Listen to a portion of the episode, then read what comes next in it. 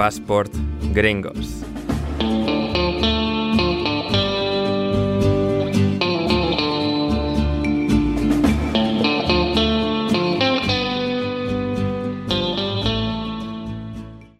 Bienvenidos a Passport Gringos, vuestro podcast favorito sobre deporte y cultura pop estadounidense. Hoy hablamos de la otra liga de baloncesto que ocurrió en Estados Unidos. Tenemos a la NBA hoy en día y desde 1946. Sin embargo, en los años 60 emergió un competidor, una liga espejo del baloncesto, aunque en muchos sentidos nunca se parecieron y realmente nunca fue la intención ser un rival. Pero a hombros del Dr. J, de Julius Erving, la ABA tuvo una ascensión inesperada y también insostenible, pero que acabó marcando el baloncesto profesional norteamericano para siempre, y todo con un montón de nombres de equipos de absoluta fantasía.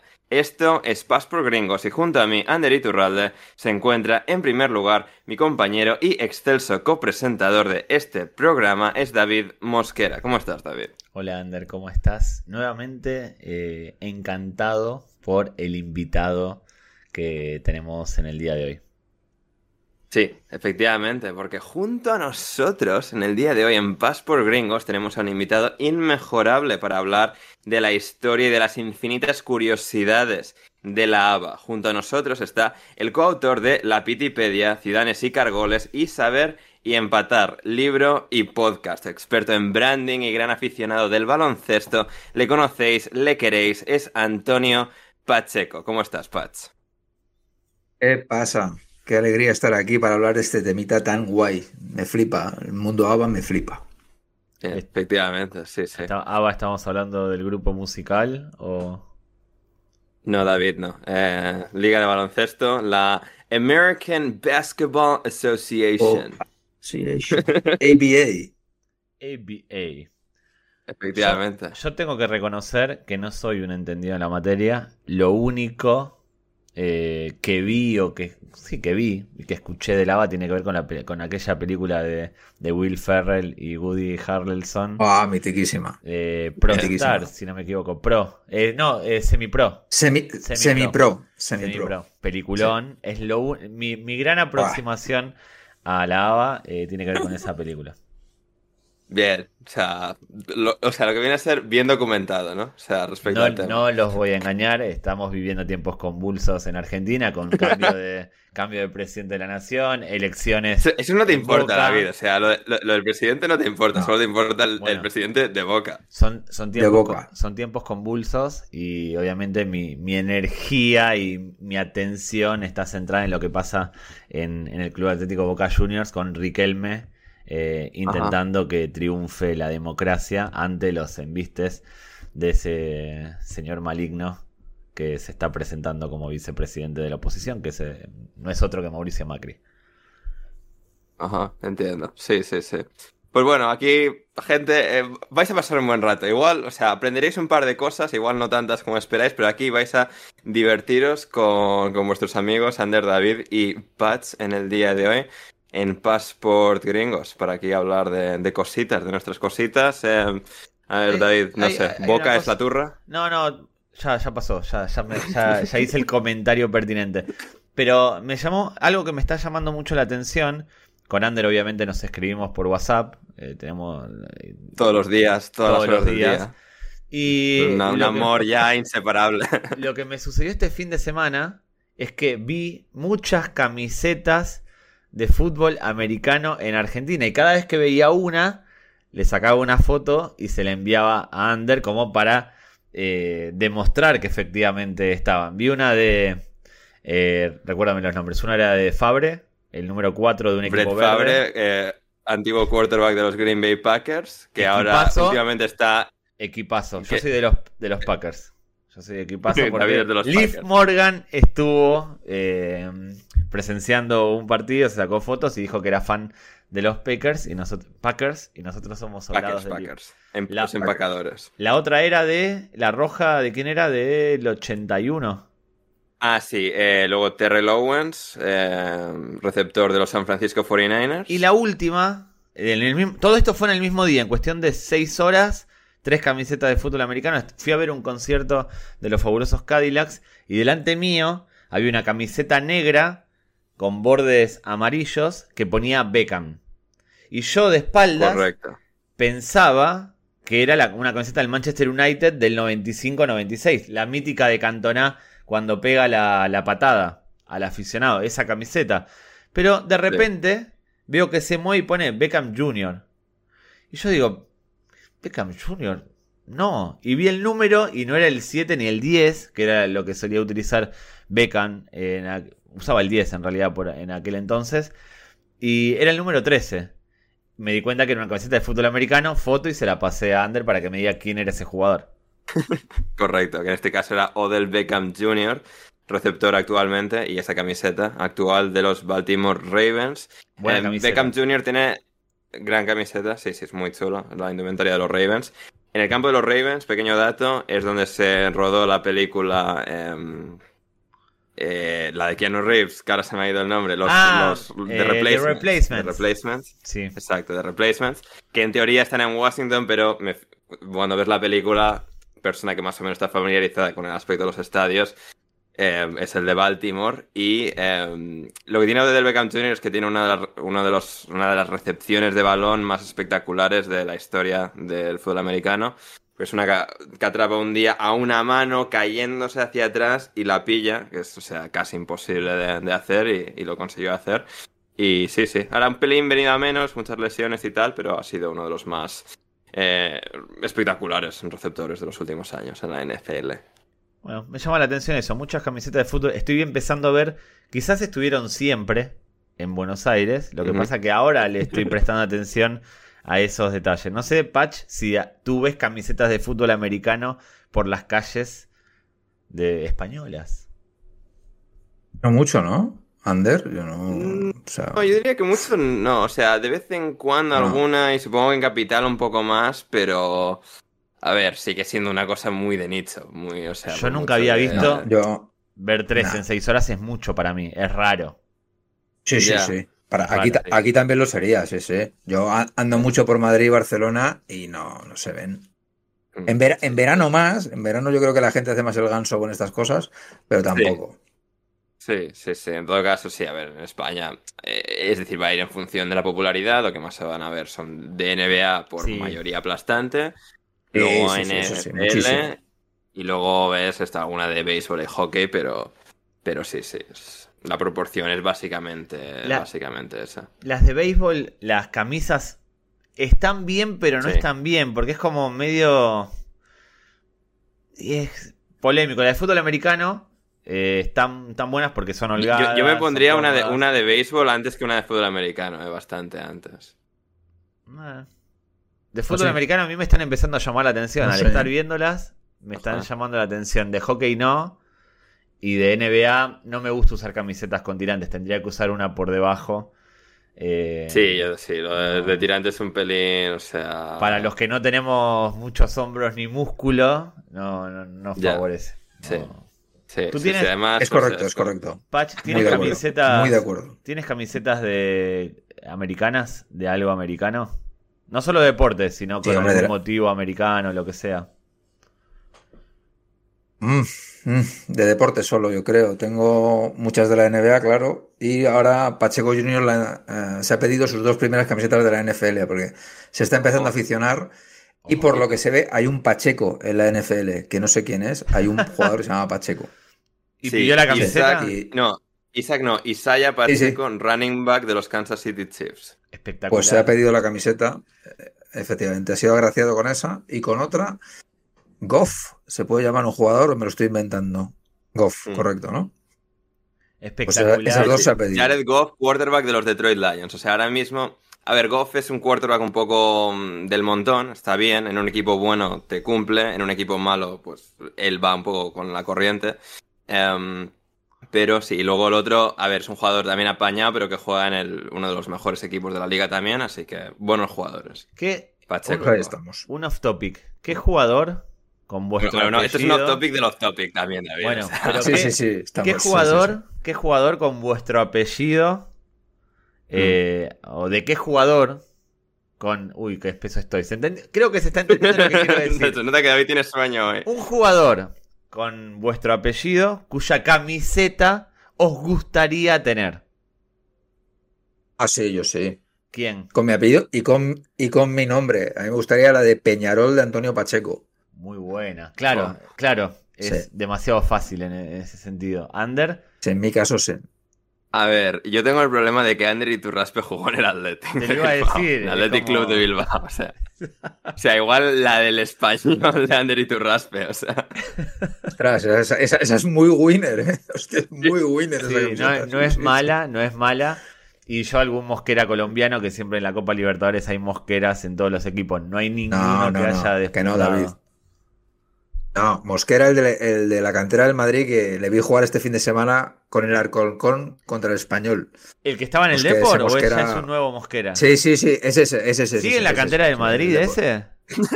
No, no. debe tener 45 no, a ver, eh, no, no te está hablando puede ser mi padre, puede ser mi padre. Exactamente, sí, sí, sí. Correcto. No, no es pues malo. Le vi jugar con, le vi jugar con el Alcorcón el fin de semana pasado. Lentísimo, pero es un jugador que me ha gustado mucho siempre.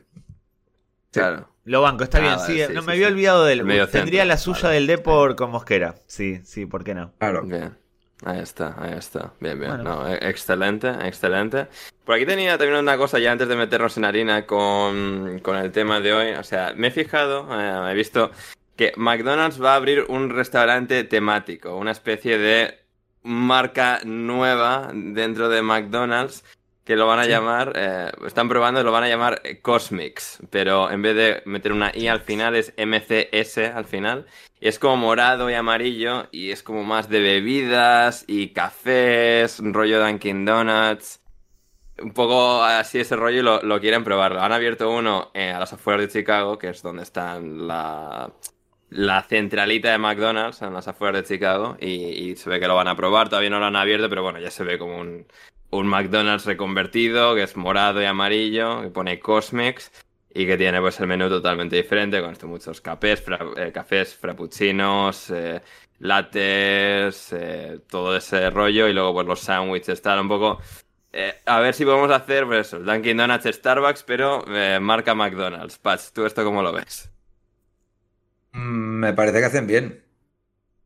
McDonald's Es una, marca, es una marca ciertamente viejuna. Tienen que meter cosas, lógicamente. Va, a fracasar. David, David como el conservador que es. No, no, no, no es por lo, conservador. No es por lo conservador. Ha pasado cuando la Coca-Cola. Eh, en Coca-Cola intentaron meter bebidas nuevas. Ha pasado con cosas que intentó probar McDonald's. Va a fracasar. McDonald's funciona porque se llama McDonald's y porque eso, eso de viejuno que me.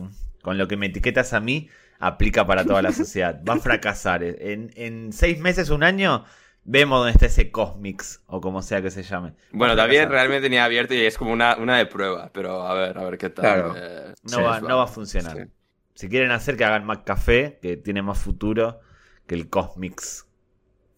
No, pero es que el café ya existe. O sea, yo creo que la. Y bueno diferencia lo suficiente. O sea, no puedes abrir algo con el nombre de un producto eh, propiamente porque es como crea demasiada confusión. Esto al menos sigue teniendo el logo de McDonald's, pero se llama de otra manera. No va a funcionar. Ander, un segundo. Eh, y en realidad McDonald's lo que tiene, o sea, esto podríamos tratar un episodio. McDonald's lo que hace dinero es realmente como una agencia inmobiliaria, ¿no? Que vendan, pero realmente saca dinero de los alquileres de la gente que paga por franquicias. O sea, lo de la, comida es secundario. Es en plan, vamos a abrir hay, un, hay, un, libro que habla de eso, que se llama El economista camuflado. No sé si Patch lo conoce, si no me equivoco es de Stefan Simansky, el que escribió con Simon Cooper eh, Soccernomics. Eh, Soccernomics. Eh, habla de, este, de, este, negocio de McDonald's que tiene que ver más con lo inmobiliario que con mm. las hamburguesas. Exactamente. De todas maneras, estas cosas de probar nuevos productos. Yo, estuve en una, una, de las leches que se pegó Coca-Cola España, que fue que sacaron el Aquarius con sabor Coca-Cola, que uh. tuvieron que es una A mí me flipaba, ¿eh? O sea, yo bebí litros, pero entiendo que fui el único español que lo bebió. Y, la cosa era tan chunga que, no, eh, que Coca-Cola Estados Unidos no le dejó llamar a Aquarius Coca-Cola. O sea, se llamaba Aquarius versión 3. Porque no podía. O sea, sabor a Coca-Cola solo lo tiene la Coca-Cola. Claro. y hicieron ah. eso, claro. Neto Neto era una Coca-Cola eh, aguada, ¿sabes? Con, le has echado un poco de agua, le has quitado el gas, has agitado. Y eso era el Aquarius versión 3, tío, a mí me flipaba. Eso. Por lo que sea, no, no cuajo, no cuajo. Por lo que sea. pero lo puedes hacer en casa. No, lo puedes hacer en casa. es algo claro, más o menos. No es tan complicado. Y de un clásico americano como la Coca-Cola a un clásico americano del baloncesto. Que, hombre, el, éxito que tuvieron una y otra, o sea, Coca-Cola, o sea, ya instaurada como una marca mundial reconocida, la ABA por lo que sea, no. Pero, eh, bueno, pues fue finalmente eh, absorbida por la NBA, pero tiene una historia pues muy curiosa de, las ligas que, bueno, hoy en día ya, pues, estas ligas raras ya solo se crean en soccer, o sea, la MLS, las otras ligas pequeñitas de, de fútbol europeo que hay en Estados Unidos, pero bueno, ya todas las demás están instauradas. Es que imagínate que era una competidora de la NBA hoy en día, o sea, es o sea, absolutamente inimaginable. Mientras que, pues en los años 60 a ver, la NBA pues tenía 20 años, tenía 10 equipos, no era lo que es hoy, o sea, era una liga muchísimo más pequeña, a la sombra de, del béisbol, del fútbol americano, poco en cierto modo pues a la par de, con el hockey. Y eh, bueno, pues eh, había, había esa oportunidad de mercado. Sin embargo, a pesar de que eran 20 años, es curioso un poco escuchar los recuentos de la gente, como pues, se recapitulan la historia, de que en realidad nunca fue la intención de la ABA ser una competidora como tal, intentar destronar a la NBA, sino se presentaba como una oportunidad de negocio para la gente que quería pues un equipo de NBA, pero que era muy caro en aquel momento poner un equipo de NBA. Vamos a crear esta otra liga, esta liga va a florecer, va a tener éxito y vamos a fusionarnos con la NBA y así a precio mucho más barato la gente pues habrá podido comprar eh, por anticipado sus eh, futuros equipos de la NBA. Por lo que sea, el plan no terminó de salir, le salió algunos pocos, pero eh, es una historia curiosa la, la de la ABA, David. Sí, sí, sin lugar a dudas, como ya dije, yo mi aproximación es la película Semi Pro, que relata, que relata, y esto no, no, es que sea un documental, pero relata a la perfección lo que acabas de decir, equipos que se hacen para especular con una posible fusión eh, o incorporación a la NBA. El argumento de la película es ese. Will Ferrell es el propietario de un equipo que quiere eh, proclamarse campeón para meterse en la, en la NBA. Yo creo que acá mm. eh, voy a dejar explayarse a Patch, que es el dominador, el gran dominador del tema. Efectivamente, claro. Yo no le quería preguntar, o sea, ¿cuáles son tus recuerdos? Es en plan, igual es un pelín ofensivo preguntar en plan, como, si, lo, como, si, lo, hubiese vivido. pero... Básicamente porque, porque los viví, entiendo por edad, pero claro, o sea, la ABA la descubrí, yo qué sé, debía tener yo 30 años. O sea, claro, Evidentemente, aquí en España no se sabía nada de la ABA. Claro. Absolutamente nada. Sí, sí, apenas se sabía en Estados Unidos porque nunca llegaron a tener ni siquiera un contrato de televisión nacional. Todos lo pensaban en lo que viene. Las equivalentes de las autonómicas en España, en las televisiones locales en Estados Unidos, es básicamente lo que hicieron. Descubriéndolo años más tarde, como historiador del baloncesto, como coautor de la Pitipedia, Patch, em, o sea, ¿cuáles son tus impresiones, tus reflexiones, tus lecturas de, bueno, bueno, es una, es una gloria de liga, ¿eh? O sea, en realidad eh, me parece que es una cosa maravillosa. Esto se lo inventa un pájaro que se llama Dennis Murphy, que eh, era un tío que intentaba montar ligas de cosas que él veía que había hueco para hacer una liga. Es decir, montó una liga de hockey, montó una liga de tenis, amigos, que esto es gloria bendita. Y vio esto, que había hueco para hacer una liga paralela, por lo, lo que ha dicho Ander, eran 12 equipos nada más, no había manera de meter la cabeza ahí, sino era pagando un pastón. Y pagando un pastón, el negocio no estaba nada claro, porque la NBA pues tampoco tenía la, cobertura que, tiene ahora, ni mucho menos. Muy pocos partidos en directo por televisión, en horarios chungos, una cosa tal. Y entonces, claro, cuando, cuando crean la liga esta, eh, hace una cosa rarísima, pero que, yo creo que es una de las cosas, como, como dice David, de la que podría haber salido perfectamente en semi-pro y hubiera dicho, joder, los guionistas, estos cómo se lo inventan. Es que cogen de, comisionado a George Mikan, que era una de las glorias de la NBA de antes de ser la NBA. O sea, el, primer, el primer gran jugador de la historia del baloncesto, un pivo de 2.08, una cosa muy seria de los Lakers, de los Lakers cuando jugaban en, en Minneapolis, claro, o sea, una cosa tensa. Y entonces le nombran como comisionado para tener un tío con caché, digamos, ¿no? Y entonces el tío dice, dice, oye, todo bien, pero yo a Nueva York no me voy. Entonces la sede tiene que estar en Minneapolis, que es donde yo vivo, que tengo una agencia de viajes y no me voy a mover de aquí. Entonces se puso la sede de la liga en Minneapolis, que me parece maravilloso, ¿no? Es, brillante. Vamos a empezar mal, ¿no? Todo esto. Pero claro, a Mikan se le ocurre la, idea que para mí es eh, de las mejores ideas de la historia del, mundo deporte, que es el balón tricolor, tío. Eso es una, eso es una idea de Mikan, el sacar el balón con los colores de la bandera de, Estados Unidos, que eh, lo increíble es que no lo registraron, entonces no, no, nadie recibe royalties por ese diseño, que se han vendido millones de balones, de, o sea, todos los niños nos ha flipado ese balón.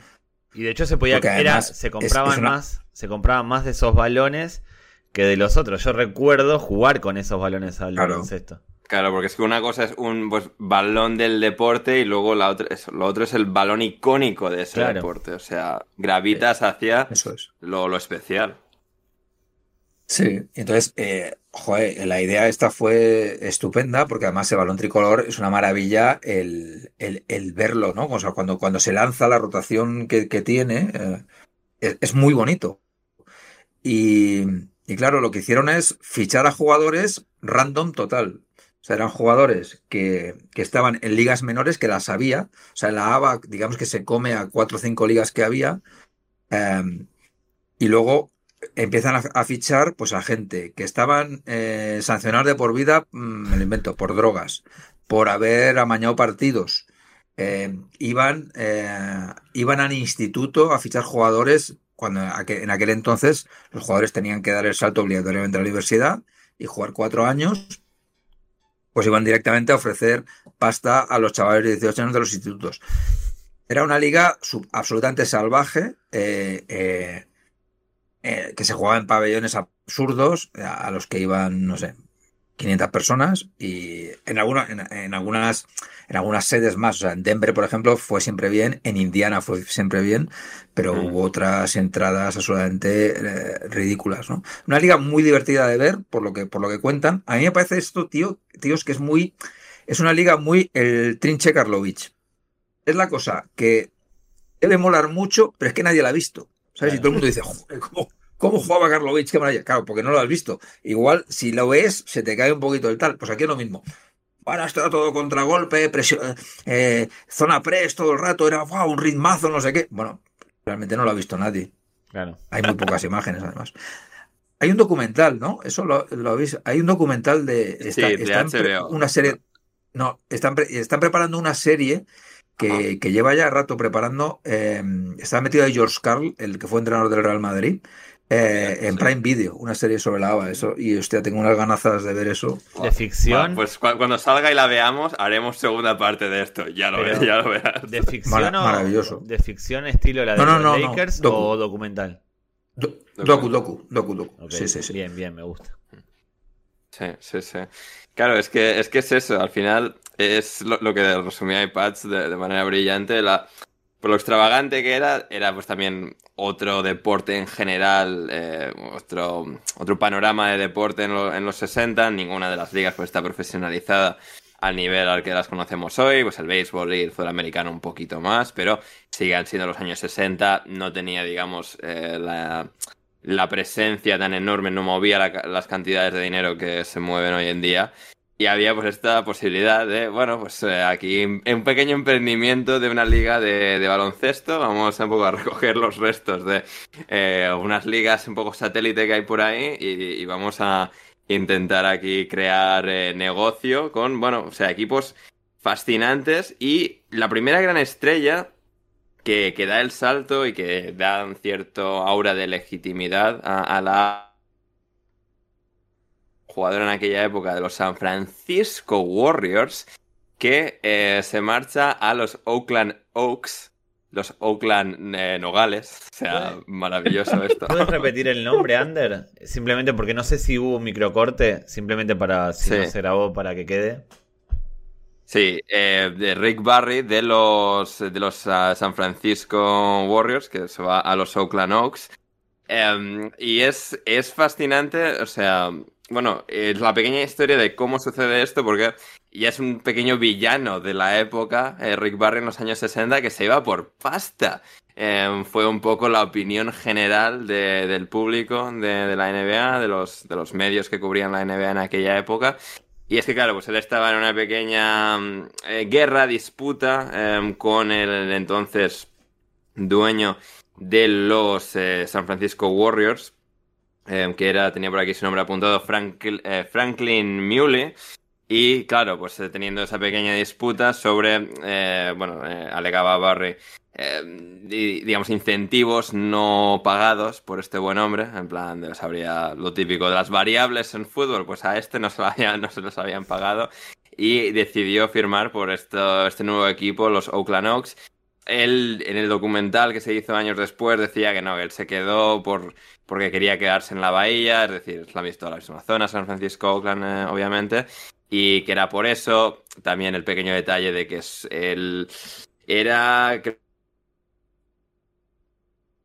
suegro, exacto. El suegro de Barry entrenaba a los Oakland Oaks y bueno, pues era un poco ahí de, bueno, aquí la familia y tal, vamos a apoyar el emprendimiento familiar al otro lado del puente. Y bueno, pues también le ofrecieron pasta, el, o sea, más pasta la que estaba cobrando en los San Francisco Warriors. El dueño de aquellos Oakland Oaks era el cantante Pat Boone. Eh, Sí, que bueno, es famoso de, los años 50, 60, toda esa época. Y que bueno, pues tenían eh, tenía los Oakland él se marchó, pero no le dejaron jugar la primera temporada de inauguración del 67-68 al bueno de, de Rick Barry, porque en los contratos de los jugadores de la NBA había, digamos, un año de opcional del equipo. Y si tú no lo renovabas y no llegabas a un acuerdo con el equipo para que te rescindiese, pues te jodías y te quedabas sin eh, poder ir a ningún otro equipo, incluido cualquier otra liga, y esa primera temporada se la tiene que pasar en blanco el bueno de Rick Barry antes de ya jugar las dos temporadas siguientes y ganar dos títulos de, la ABA con los Oakland Oaks. Ese Rick Barry es el padre de Brent Barry, gran tirador de triples que estuvo durante muchos años en la NBA, que jugó entre otros en el Seattle en Seattle Supersonics. Y no sé si en San Antonio eh, también.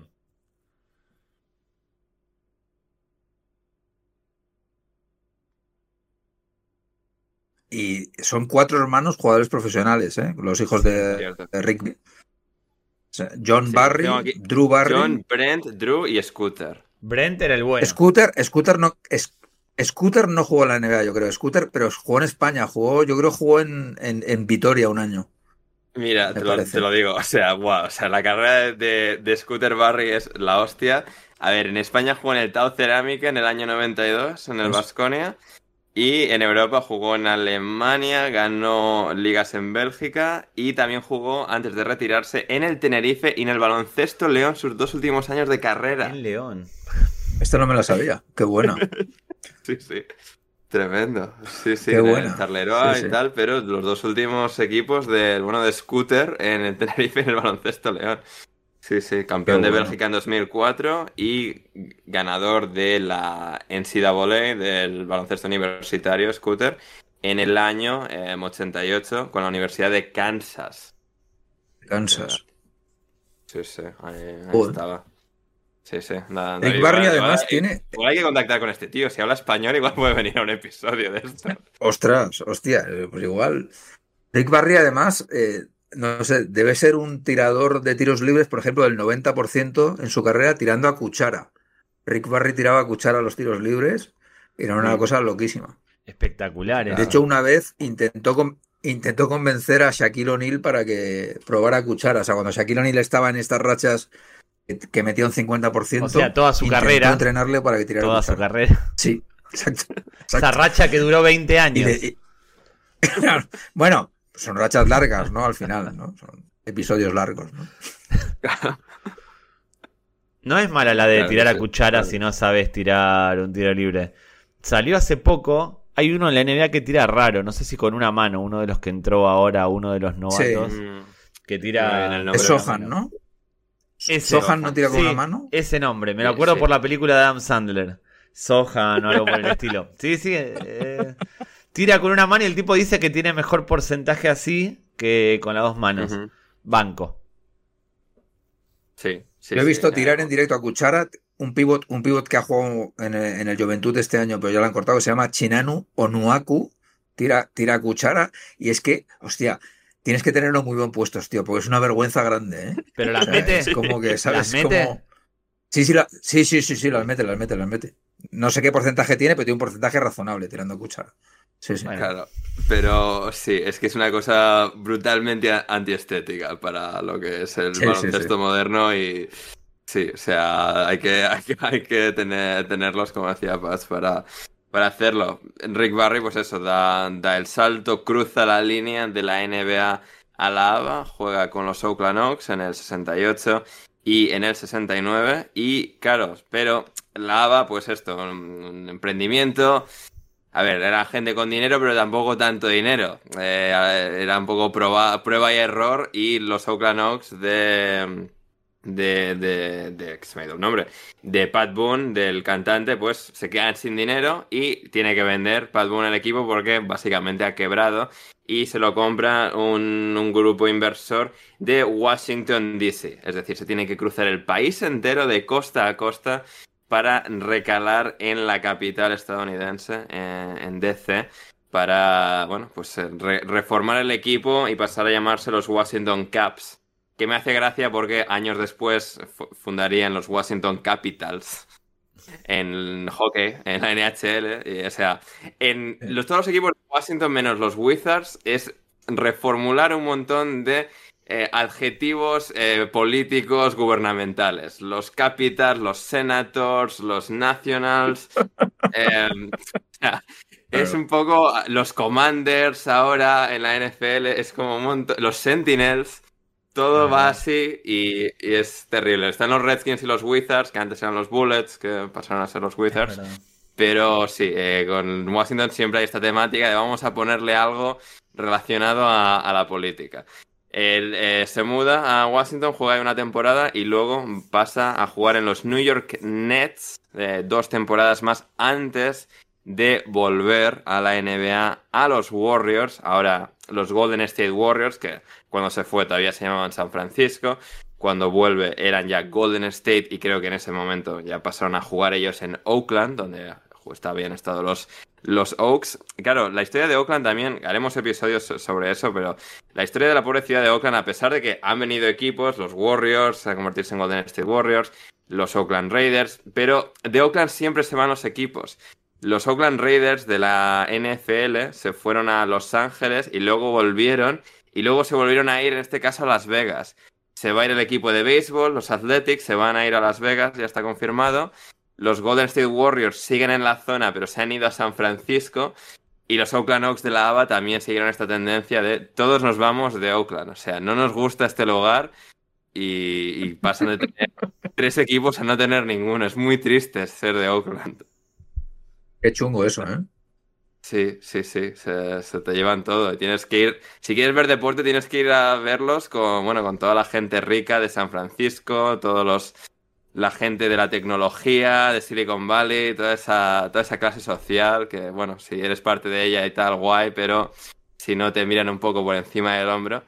Y, es una experiencia un poquito diferente ver los equipos de, San Francisco y, y, San José. Así que sí, sí, pues eso, los Oakland ya Oaks marcaron una tendencia.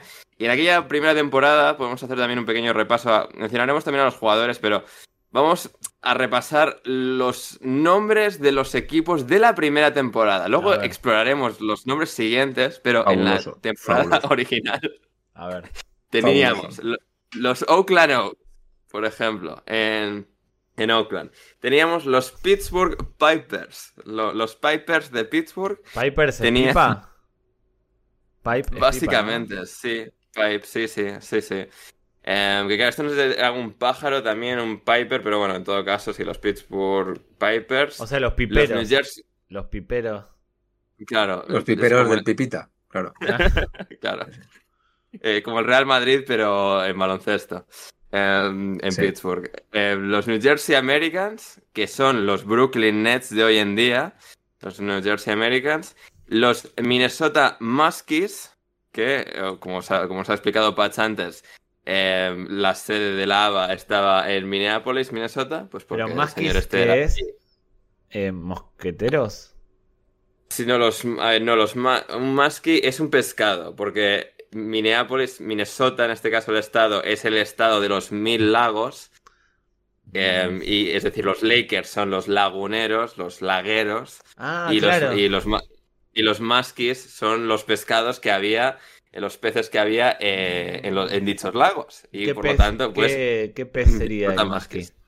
¿Qué pescado? A ¿Qué ver? Musky en español. Vamos a ver qué nos dice. No, porque ya que estamos hablando del naming, expliquemos los naming. Por fin contenido de calidad, claro que sí, contenido esto, de calidad. Vamos a ver. El que está escuchando esto dice, quería un programa que me contase el significado de los nombres sí. de, la primer, de los equipos de la primera temporada. Claro, claro, de, de claro, claro, claro Absolutamente, lógico, lógico. Eh, un musky es un almizclero. Uh. tengo, ni, tengo, ni, idea. O sea, ¿Cómo, ¿De dónde sacaron la traducción? Idea. Lo primero, ¿no? Del castellano al inglés, ¿cómo tra... No importa. Un almizclero. Los almizcleros de Minnesota. Sí, sí, sí. A ver si hay algún otro nombre de almizclero. nombre feo. Almizclero, sí, ojo, eh.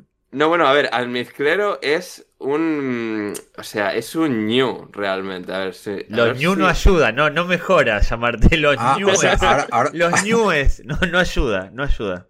Ojo, a ver. de pasar de pescado a ñu, ojo, eh, esto puede haber, cuéntanos. Porque claro, es que un musk ox es un ñu. Y claro, si traduzco simplemente musky, lo traduce al almizclero, que es un ñu.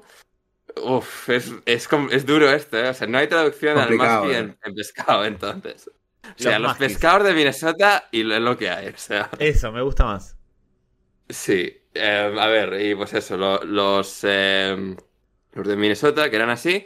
Luego, eh, teníamos en el primer año a los Kentucky Colonels, que esto es una cosa de inglés que lo ponen con L, pero es los coroneles de Kentucky, Este como eh, bien de sur, como ¿no? del pollo. Pero es medio Sí, bien de sur, ¿no? Medio un nombre un poco. Sí, no, a ver, es que es, es decir, eh, Kentucky Fried Chicken, eh, Coronel Sanders, es como se Sí. denomina, es como algo propio de los estados sureños y tal. Y pues sí, que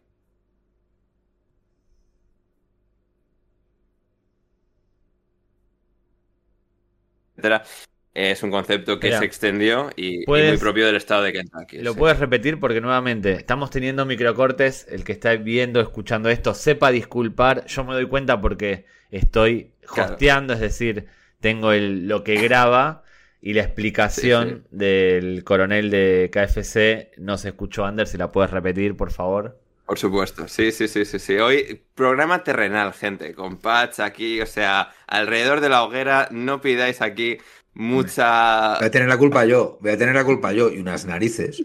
No, no, no, no. No, no, lo digo en el buen sentido. Está Patch hoy aquí para hacer un programa pues muy familiar. O sea, hoy la calidad no está, pero tenemos la calidad del invitado. Técnica no, pero el invitado Claro, sí. claro, sí, sí, sí, claro, claro. sí, sí. Exacto. Eh, pues eso, el coronel, como digo, es al final un concepto un poco, pues supongo, en gran parte de- del legado de posguerra civil estadounidense, las guerras mundiales de la época y bueno, pues asociado a Kentucky el concepto de coronel y los coroneles de Kentucky que aguantaron desde el primer año hasta el último en la misma ciudad y mismo nombre. Luego también tuvimos el primer año los Denver Rockets.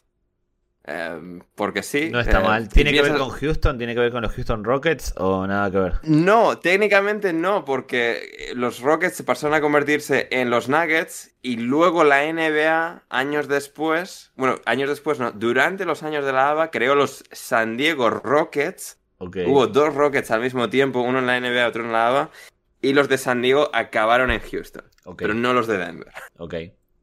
Correcto. Que, que claro, por un lado piensas, a ver, Rockets, a ver, en San Diego es ciudad que es una- básicamente, pues, una base militar enorme, hay un mogollón de militares. Eh, Denver, supongo que por la altura, porque hay una montaña muy alta, pues que es muy alto y que llega hasta el cielo, pues un cohete. Supongo que sería el razonamiento. Podría ser, sí, sí, claro, claro, claro. Que luego al final terminan en Houston y es un poco lo más lógico de todo, ¿vale? Houston, la NASA, tal, pues ahí, eh, bien. Y en ese primer año, los Indiana Pacers, que son el único equipo del primer año de la ABA que sigue existiendo a día de hoy en el mismo lugar y con el mismo nombre, los Indiana Pacers. Eh, también tuvimos los Houston Mavericks, porque los Mavericks empezaron en Houston, luego no relacionados acaban poniendo años después la NBA un equipo en Dallas llamados Mavericks, ah, pero no, relacionado. no está ligado al equipo de Houston. Y eh, luego también teníamos, eh, bueno, este es de los favoritos de Patch, los Dallas, y voy a decirlo, claro, yo nunca había escuchado esto dicho en inglés, y claro, yo lo leería en español, pero tras haberlo escuchado en inglés, en inglés, es los Dallas Chaparrals. Chaparrals, hostia, qué bueno. que en español sería los, chapar, los Chaparrals de Dallas. Sí, así que sí, sí, sí. Tremendo. Este, esta historia del naming, esta de, este de, perdona, Ander, este, este de Dallas sí que me sé la génesis del naming. Lo leí una vez. Eh, no, no, absolutamente absurdo, total. La primera reunión del equipo la hacen en un hotel de Dallas y el salón donde hacen la reunión se llamaba Chaparral.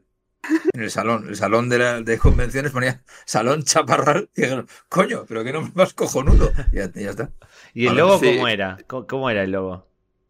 Era un pájaro. O sea, un pájaro con una. botando un balón de baloncesto. O sea, era una cosa muy absurda.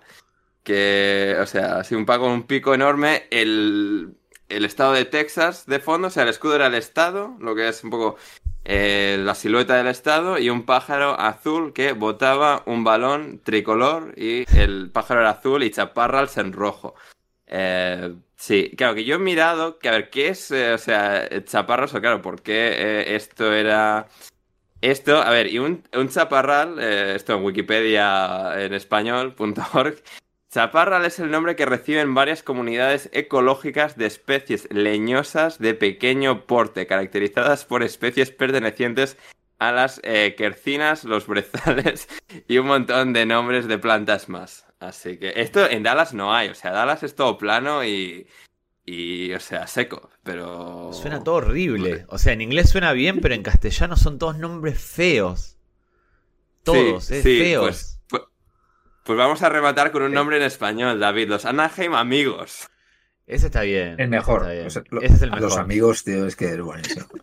y, lo, y encima no es una referencia a la película de Steve Martin de los tres amigos, de Chevy Chase, Steve Martin y Martin Short. No es una referencia a esa película. Creemos que no, pero no descartaríamos nada. Anaheim está no muy lejos de Hollywood y no me extrañaría que hay entre los mexicanos igual la película esta, vamos a llamarlo a esto, los Anaheim amigos. Anaheim. Que queda bien los duques de Anaheim. No sé por qué, no debe existir, pero los duques de Anaheim queda bien. Sería un buen nombre de equipo. Sí, Anaheim Dukes. Los duques de Anaheim. Sí. sí. esto nos lleva, nos lleva a la nomenclatura más absurda relacionada al deporte y a Anaheim, que son los Ángeles Angels de béisbol que existen a día de hoy.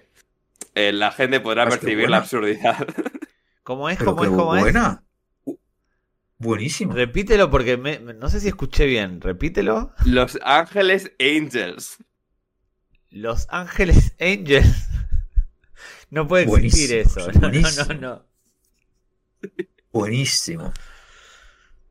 Que es una de las... Yo juego Los Ángeles de Los Ángeles. no, de Los Angels. Porque tienes que decir Los Ángeles Angels. No, ya, pero, entre, pero... claro, pero entre todos los dominicanos, cubanos, puertorriqueños y tal, habrá gente que a esto lo llame Los Ángeles de Los Ángeles. Los Ángeles de Los Ángeles. Los Ángeles al cuadrado. efectivamente, sí, sí, sí. Y es que, es que es muy fuerte esto porque, claro, el nombre de este equipo empezó como Los Ángeles Angels, luego lo cambiaron a California Angels, en el 65 tiraron 30 años así, luego, venga, estamos en Anaheim, vamos a llamarla Anaheim Angels, pero no, no se pararon ahí porque es, vale, esto es lo lógico, vale, estamos cerca de Los Ángeles, Anaheim Angels, no.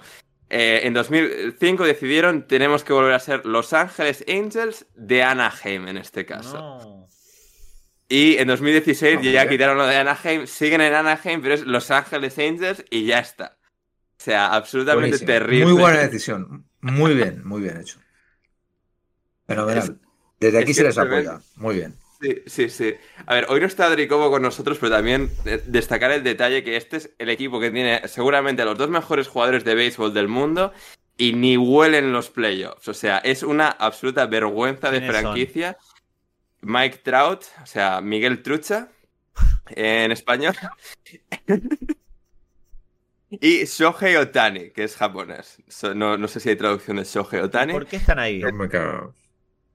porque fueron drafteados por un equipo muy malo en ambos, en dos años que fueron estos elegidos. Eh, bueno, eh, Trout fue, no, Trout sí que fue en draft y Shohei Otani creo que fue firmado fuera de draft eh, porque está en, estando en California, él siendo japonés, la cercanía relativa respecto a Japón era algo que, que priorizó y acabó ahí. Ha acabado contrato y va a firmar por un equipo mejor y ahí se van a quedar con una mano de delante y otra detrás los, los Ángeles Angels em, eh, en Anaheim. Que esto está también al lado de Disneyland, em, California y tal. O sea, todo está ahí un poco junto. Y sí, eso es una pena. Luego también están los Ducks de hockey. Un día haremos episodio de eso. Sí, los Anaheim Ducks. Sí, sí, una ah, ciudad fascinante. Sí, sí, sí, sí. Mm, Exacto. No me acordaba. Está ahí, todo, está ahí todo pegado y tal, pero sí, sí, o sea, imbatibles. Hay que ir, hay que ir.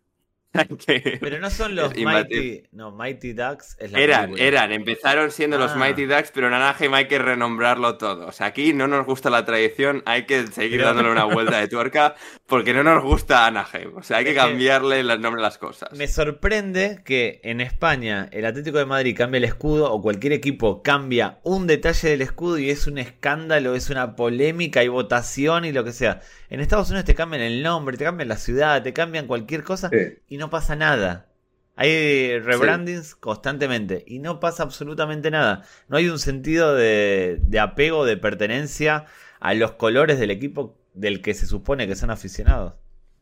Sí, a ver, la gente se queja y sí, a ver, es decir, sí que la gente muestra su, su desapego, su disconformidad, pero digamos sí, no como yo qué sé, pues Boca está ahora militando en una guerra civil interna que hay por la democracia, no es lo mismo, no hay, no hay ese sentido de vamos a echarnos a las calles por esto.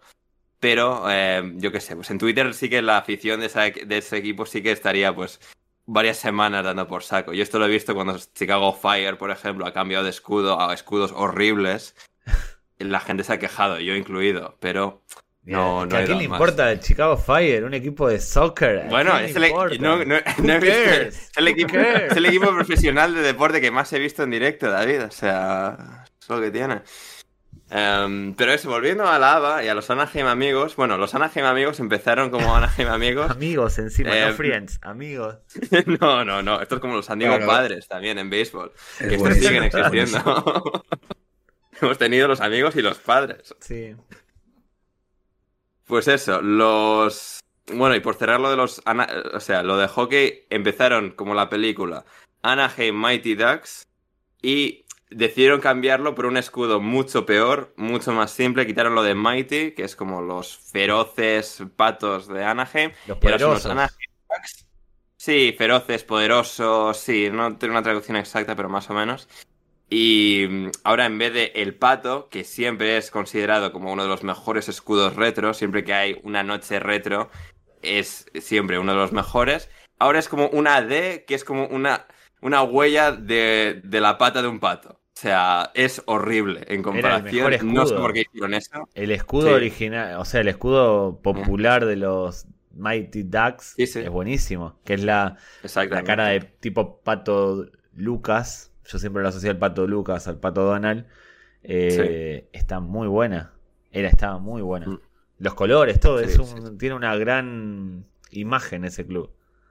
Sí, sí, sí. Y claro, si ahora, justo que lo he dicho, eh, que me he acordado, o sea, esto creo que sucede el cambio de naming porque, bueno, ya haremos algún episodio, episodio dedicado al año que la NHL no jugó por una huelga, pero Disney vendió el equipo y con el equipo creo que no compraron los derechos del nombre que están asociados a la película y a la serie y por lo tanto pues venga, nos quedamos en Mighty Ducks, o sea, en Ducks simplemente los patos y podéis utilizar el, retro, el escudo retro de vez en cuando. Creo que fue parte del acuerdo. Indagaremos en eso otro día. Un, detalle. Em, ya llevas prometido cinco episodios a futuro. Correcto. He prometido cinco muy, muy este, Correcto. Pero vamos a hacer un episodio de esto, vamos a hacer un episodio de esto, de esto. Luego no vamos a hacer ninguno, pero aquí prometemos, lo prometemos y creamos la está ilusión. cerrando, está cerrando todas las ideas con vamos a hacer un episodio de eso. Sí, exactamente. Eh, son buenos temas. Eh, pero en todo caso, Anaheim amigos, que em, después de una temporada pasaron a ser Los Ángeles Stars, porque sí, las estrellas de Los Ángeles, y luego los Utah Stars. Em, y así es como cerraron en, el 75. Pero esos fueron los nombres del primer año de, de la ABA, que luego, pues eso, todos cambiarían de nombre, menos los Kentucky Coronels y los Indiana Pacers, y solo los Pacers perduran a, día de hoy. Los cambios, vamos a ir con algunos de los cambios, además de los Stars, que pasaron a Los Ángeles y a Utah. Los Chaparrals pasaron a ser los Texas Chaparrals. Y luego de vuelta a Dallas Chaparrals. Bueno, pero ahí no cambia el nombre, ahí cambia la ciudad, cambia la, sede, digamos. No, creo que aquí no cambiaron de sede. Simplemente ah. decidieron de en vez de llamarlo Dallas, vamos a llamarlo como el estado. Ah, no es que cambiaban de. No, nos mudamos y por eso le cambiamos el nombre, ¿no es por eso? En este caso creo que no. En este caso creo que no fue. No fue em, el motivo. Luego volvieron a Dallas Chaparrals, que es la hostia esto. Y terminaron siendo un equipo que existe en la actualidad de la NBA. David, a ver si sabes decirme cuál es. Pero dime. Porque no son los Dallas Mavericks. Y más tiene que ser de la. ¿Es de la zona? Sí, es ¿Los Utah Jazz? No, no, no. Eh, eh, no. Eh, Portland, eh, Blazers. No, Argentina, David, piensa Argentina. ¿Los San Antonio Spurs? Ahí estamos, ahí estamos. Exactamente. Se fueron a San Antonio y se renombraron como Spurs, jugaron un par de años en San Antonio ahí que se convirtieron en lo que, lo que son hoy, una franquicia mastodóntica sí, que eh, de los títulos. los San Antonio, esto para la gente, no están relacionados con, con el Tottenham Hotspur. Correcto. No tiene nada que ver. Exacto. Nada que ver, absolutamente nada que ver. Y sí, sí, ahí están. Esa, es la relación que, tienen. quiero, eh, hacer una pregunta a Patch. Porque lo trajimos y que, juegue. Lo trajimos a jugar, que juegue. Exacto, Patch es aficionado del español. Estamos, eso lo sabemos todos. Y del Real Madrid. Y sí. Más del Real Madrid, pero sí. sí, sí. Pero digo el español para jugar, vamos entonces vamos a jugar con el Real Madrid con el español. ¿Qué nombre yankee le pondrías al español y al Real Madrid si fuesen equipos norteamericanos? Estilo el naming estadounidense, ¿cómo lo llamarías? dices ponerle un apellido, o sea, español, lo que sea. Exactamente. Eh, convertirlo en un equipo estadounidense del deporte que quieras. los Periquits. Los Pericos de Barcelona o algo por el estilo. Y si lo quieres hacer en inglés, los Pericos de Barcelona es muy buena. Es muy bueno. Barcelona, Barcelona Pericos es un bajón importante. no, pero los Pericos de Barcelona o el Perico, el Perico de Barcelona no, porque eso es otra cosa. Pero los Pericos de Barcelona no quedan mal. No quedan mal. Barcelona Perico. Eh, es que, es que, es que Real Madrid Merengues es, también es una azofia importante. ¿eh? Pero le puedes quitar el Real, lo puedes poner en nombre inglés. ¿Cómo es merengue en inglés? Te digo, te digo. Merengue, exactamente igual. Sí. está complicado. A ver, pues, podrías hacerlo. A ver, los Real Madrid Vikings, o sea. Claro, yo prefiero el insulto, Real Madrid Vikings, pero vamos, o sea, de aquí a, de aquí a Lima, vamos. Es que merengue, tío, es, más blando, ¿no? bueno, pero tienes la oportunidad, o sea, tiene, tiene el, cielo es el límite, tienes la oportunidad para rebautizar al Real Madrid, para americanizarlo. a ver, pues yo que... Perfecto, pues yo creo que el Real Madrid Florentiners, por ejemplo, pues sería muy bonito. Eh, ¿No? O, Real Madrid Chulapos. Me gusta Real Madrid uh, Chulapos. Chulapos, está muy bueno. Pero no, no impone mucho. Semifinales de Champions. No, no, no, pero bueno. No, los chulapos es como. Mm, no impone. No, es lo mismo. Eso podría ser. No tiene los Spurs tampoco imponen, ¿eh? O sea. No, y por eso no, ganan nada. Y por eso no ganan nada. Porque no imponen. tienen cinco títulos en los últimos 25 años. O sea, no ya son más. No sean, no sean más. No, no ganan nada. No ganan nada. Pero bueno, no funciona el naming americano en España. En Argentina sí. En Argentina funciona muy bien. Sí. Boca Juniors, pero, Sí, pero, no dices. Pero tú nunca lo llamas Boca Juniors, por ejemplo. No, bueno, pero el equipo Juniors te lo, Sí, bueno. Es una de esas cosas que a nivel coloquial, o sea, se llama Boca, o sea, en plan los, los, los Mouth Juniors. no, no, Boca se mantiene en castellano, como Los Ángeles. No, no, no, hay que traducirlo. River Plate, eh, Racing Club, eh, Newell's Old Boys, funciona. El naming en Sudamérica funciona. Está como más interiorizado. En España no. No sé si es bueno o malo. Mm. Pero bueno, quería preguntarle a Patch el naming que le a equipos españoles. Ya que lo traemos, vamos a aprovechar sus virtudes. Hombre, claro. Exactamente. Totalmente. Sí, sí, sí. es que claro, esto la gente no lo sabe. O sea, Patch fue uno, o sea, la persona que dio su bendición final a cuando David y yo estábamos debatiendo nombres. Eh, David le propuso más por gringos y Pat dijo que a tope con eso y aquí estamos llamándonos más por gringos. A mí me gustó mucho. No había me gustó mucho, sí, sí, cuando me había, no había, No había, creo que no, no había un nombre más apropiado para este podcast que Paz por Gringos. Sí, era en plan, las otras opciones eran como pequeñas modificaciones, rollo Passport Yankees, tal, o sea, cosas un poco dentro de la... Pero la, sonoridad que tenía esto, sí, sí. Sí, muy guay. Ahí, estamos, tenemos el sello de aprobación. Tengo ganas de hablar de, uno, de, uno de los mejores jugadores de la historia del baloncesto norteamericano y mundial que salió de la, de la ABA. Correcto. Julius Erving, el doctor J, Pats. A ver, este este señor, que igual mucha gente de nuestros oyentes más jóvenes no le tienen tan presente, pero alguien que ha ganado la, la ABA y la NBA, dos títulos de la ABA con los New York Nets, antes de previamente habiendo jugado en los Virginia Squires, que llegó a la ABA porque, eh, no la NBA, porque la ABA lo que tenía era la oportunidad de pillar a jugadores universitarios que la NBA no podía. La NBA tenía un convenio que respetaba con, eh, con las universidades, con el deporte universitario, de que no podían seleccionar en el draft a ningún jugador antes de cumplir, digamos, los cuatro años de universidad eh, estipulados, mientras que la ABA no tenía este acuerdo y muchos jugadores que decidieron, pues mira, la oportunidad de ir a ganar pasta ya en vez de esperar los cuatro años, es algo de lo que la ABA se aprovechó, sin ir más lejos, con el Dr. J. Ya lo creo. Eh, eh, jugaba en una universidad en creo, Massachusetts, una universidad pequeña en términos baloncestísticos, en términos una pequeña desconocida y era un jugador del que tampoco se sabía mucho. Pero vamos, o sea, lo que, lo que, lo que tengo entendido es que cuando empezó a hacer la, primera pretemporada con, con, Virginia, eh, en el primer partido hizo tales barbaridades que, que no hizo la pretemporada para que no se lesionara. O sea, le dijeron, no juegues más, no vaya a ser que te rompas. Eh, y, yo para mí, Julius Irving es la, es la ABA, o sea, es la liga. Eh, tú te imaginas la ABA y te imaginas a Julius Irving, tío saltarín espectacular, unas manos gigantescas que cogía el balón como si fuera una pelota de tenis, eh, afro gigantesco. era, era esto. Y Irving, Irving que luego cuando, cuando pasó a la NBA, claro, todo el mundo lo dice también, es un poquito Karlovich, ¿eh? que, que, a Erving en la NBA ya se le ve más mayor. Entonces, el Erving bueno es el de, el de, el de, la, el de la ABA. Cuando, cuando entra en la, en la, NBA es un jugador muy poco pulido, es un, es un reboteador ofensivo tremendo por la, por la, por eso, por la capacidad de salto. Pero luego, luego con los años en, la, NBA, en, la, en la NBA empieza a, a tirar más y a ser un jugador un poco más completo.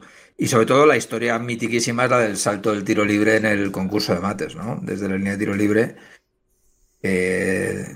no sé quién le dijo, fue Doug creo que fue Doug el que le dijo, no, no, pero has pisado. O sea, que había pisado como 10 centímetros desde la línea de tiro libres y había hecho, y había hecho el mate. Que por cierto, el concurso de mates también es un invento de la, ah. de la ABA.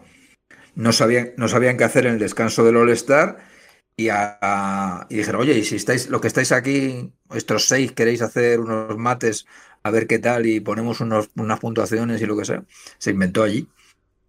¿Solo el de mates o también el de triples? yo creo que el de mates, el de triples yo creo que no.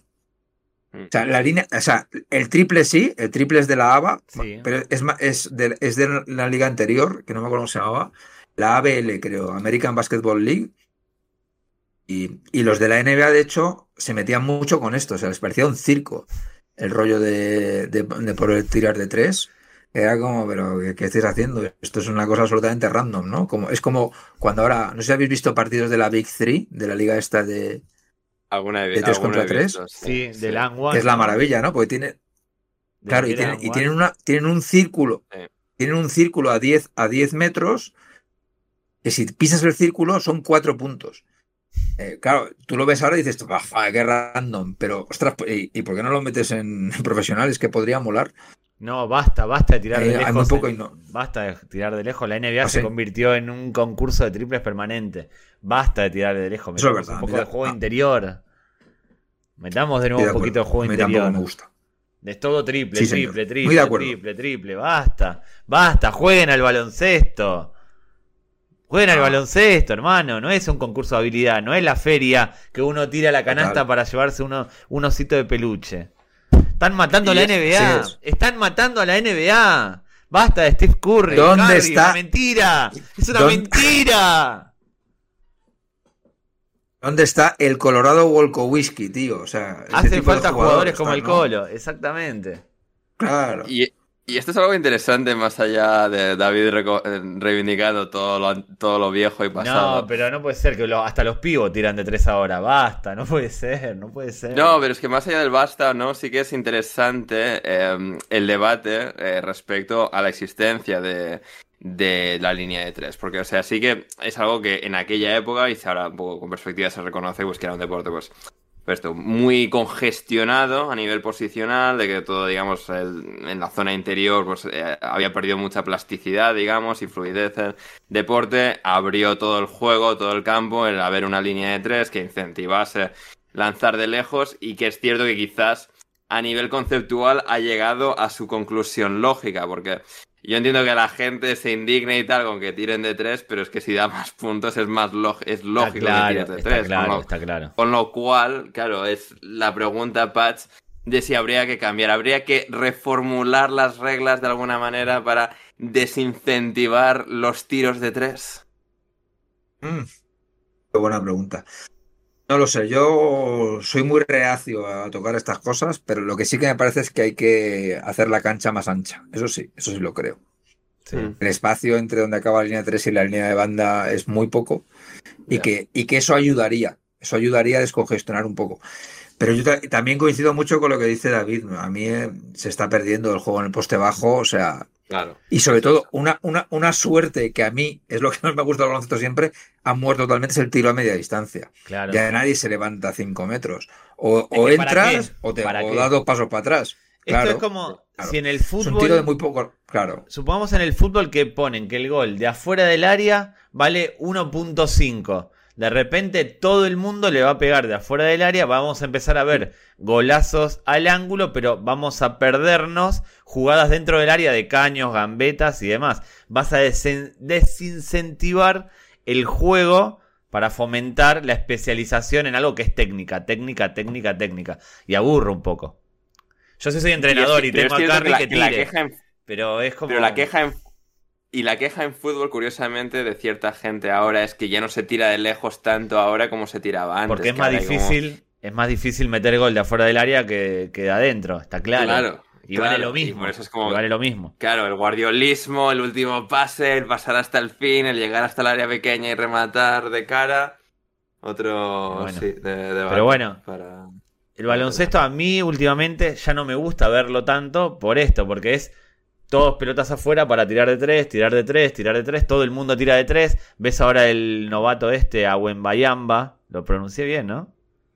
Casi, Víctor Wenbayama. Claro, lo mezclé con el jugador de fútbol. Hice una mezcla de, de que mide tres metros y juega de base y hace cosas que antes estaban destinadas solo para los, los habilidosos. Y el tipo te puede tirar de tres. Basta que vengan ya todos de serie programados para tirar y no para jugar. Pero bueno, manías mías de viejo meado. No, no, o sea, a ver, y la pintura. Y, la pintura es algo que todavía sigue teniendo preponderancia, sigue siendo una clase de tiro, una clase de juego incentivado por eso, porque al final, si tiras desde ahí, puedes te asegura los, dos puntos, mientras que la media distancia, pues es casi tan improbable que falles eh, o lo metas como casi el de tres y es dos puntos. Y digamos, pues tienes ahora pues el juego de, de pivots de pintura un poco, no tanto el poste bajo, como decía iPads, pero es eso o tres. Y poco tienes, pues todo lo en medio. Es decir, si miras mapas de lanzamientos, de tiros, del baloncesto hoy en día es todo o desde la pintura o desde fuera. Todo sea, pues eso, la ABA, que, que, marcó esa pequeña revolución, Pats, con muchas de estas pequeñas cosas, ¿no? Que pues en la NBA se ven a día de hoy, ¿no? Pues lo, el tiro de tres masificado, también pues esto, lo que es un poco el más juego espectacular, el concepto de los mates. A todos nuestros viewers que se, que se, que busquen cómo vestían las de los Miami Floridians. Correcto. vestían unos, unos bikini. pues que vestían las cheerleaders de los de los Miami Floridians vestían unos bikinis, pero realmente escasos de tela. Eh, y eso era todo el, uniforme que, llevaban. O sea que ese tipo de ese tipo de amenities las trabajaban bastante bien. No en la NBA ahora no hay cheerleaders, ¿no? Sí, sí, hay, sí, hay, sí, hay. Y todo, digamos, incentivado por esto, sí, sí. Cheerleaders hay en todos los, los equipos, es decir, no es tan espectacular, no hay tanto sitio como en, la, en un campo de NFL para que desplieguen y tal, pero en los tiempos muertos, en los descansos, etcétera, sí que tiene. Que no recuerdo haber, haber visto últimamente. Hace años sí, obviamente en los 90 y así había. Sí, no, no, todavía, no, no, todavía existen, sí, sí, yo de, de hecho, o sea, es que esto es gracioso, una historia de una cheerleader de los Philadelphia 76ers fue noticia porque esto en uno de estos shows del descanso, su novio le pidió matrimonio esto en algún show del descanso, en medio ahí de la pista y tal, y se hizo viral el momento, el vídeo, no solo por la peculiaridad del momento de que le haya pedido matrimonio eh, en ese escenario, o sea, en medio de un partido de la NBA, sino porque el chico, un poco en el juicio popular tuitero, eh, se le consideraba feo y indigno de lo que viene a ser la belleza de la muchacha. Y esto fue un día en Twitter Estados Unidos, muy divertido, con mucha gente metiéndole caña al pobre chico y otra gente defendiéndole, porque tampoco era para tanto, obviamente. Pero, ¿qué dijo ella? Ella dijo que sí, o sea, enamoradísima y tal, todo genial, pero la gente en Twitter sigue teniendo su opinión de mierda. Yo pensé que se había hecho viral oh, porque ella le, había dicho que no. No, no, no, no. O sea, no, es bien, todo que sí, tal, genial. el problema era que el chico era feo, según la opinión popular tuitera. Y claro, pues eso. Correcto. Y claro, a partir de ese momento, claro, fueron, fueron, un par de días muy virales. Y yo empecé a seguir al chico este en Twitter, pues, por la curiosidad de que ahora es una pequeña celebridad. Él es más famoso que ella ahora. Es decir, ella, pues más o menos conocida, una cheerleader de los Sixers, él tiene muchísimos seguidores más que ella a partir del vídeo este. Y el chico, claro, a ver, puede decir que no es el más guapo del mundo, pero no es, no es tan feo. Y, y, es un buen follow en Twitter porque es, gracioso. O sea, incluso él el momento y tal se lo tomó con mucho humor. Y en plan de. O sea, claro, la gente se ríe y tal y tal, pero va, yo estoy con la chica esta y tal, nos queremos y tal. o sea, él lo, lo gestionó con elegancia suprema el momento de, la ridiculización tuitera, injusta, pero... Ahora, ahora que lo dices, te pasé el otro día en, los reels de Instagram, en la lupita de Instagram. Yo suelo consumir eso, entro en la lupa y me dejo llevar a a lugares oscuros de, Instagram. Descubrí un tipo. ¿Das fueguitos, David? ¿Das fueguitos? No, no, por favor. Soy un tipo grande, adulto. eso, es para chavales. Descubrí un tipo que está buscado por el FBI desde hace años y se dedica a subir historias en distintas eh, partes del mundo y a sacarse fotos arrobando al FBI, como diciendo estoy aquí. No sé si es, si realmente está buscado por el FBI o si el tipo eh, tiene algún tipo de problema psicológico. El usuario es, para el que le, al que le interese o le, le llame la atención, lo tengo por acá. a ver. ¿dónde estamos? El, fugitivo, o sea, el John, McAfee, el John McAfee de la generación TikTok. Sí, lo, lo, lo, puse a seguir, bueno, no a saber dónde está. Después lo pongo, lo ponemos en Twitter. Le di a seguir porque dije, este tipo, si es real, en algún momento lo van a, lo van a atrapar. Y quiero, y quiero, quiero estar al tanto, quiero decir, yo lo conocía. Exacto, exactamente. Sí, sí, el chico de los Sixers también se llama Chris Girard. Por si alguien quiere, tal. Sigue teniendo el vídeo del momento de pedirle matrimonio a la chica em, fijado en su perfil de Twitter. A ver, Madre tiene, o sea, eh, eh, su tweet, porque es citando a ESPN, porque esto lo puso ESPN, o sea, el vídeo de ESPN tiene 64,6 millones de reproducciones en Twitter. Es de diciembre de 2022, bueno, o sea, tiene casi, casi un año. Y, o sea, y su tweet tiene, o sea, 300.000 likes, 377.000 likes.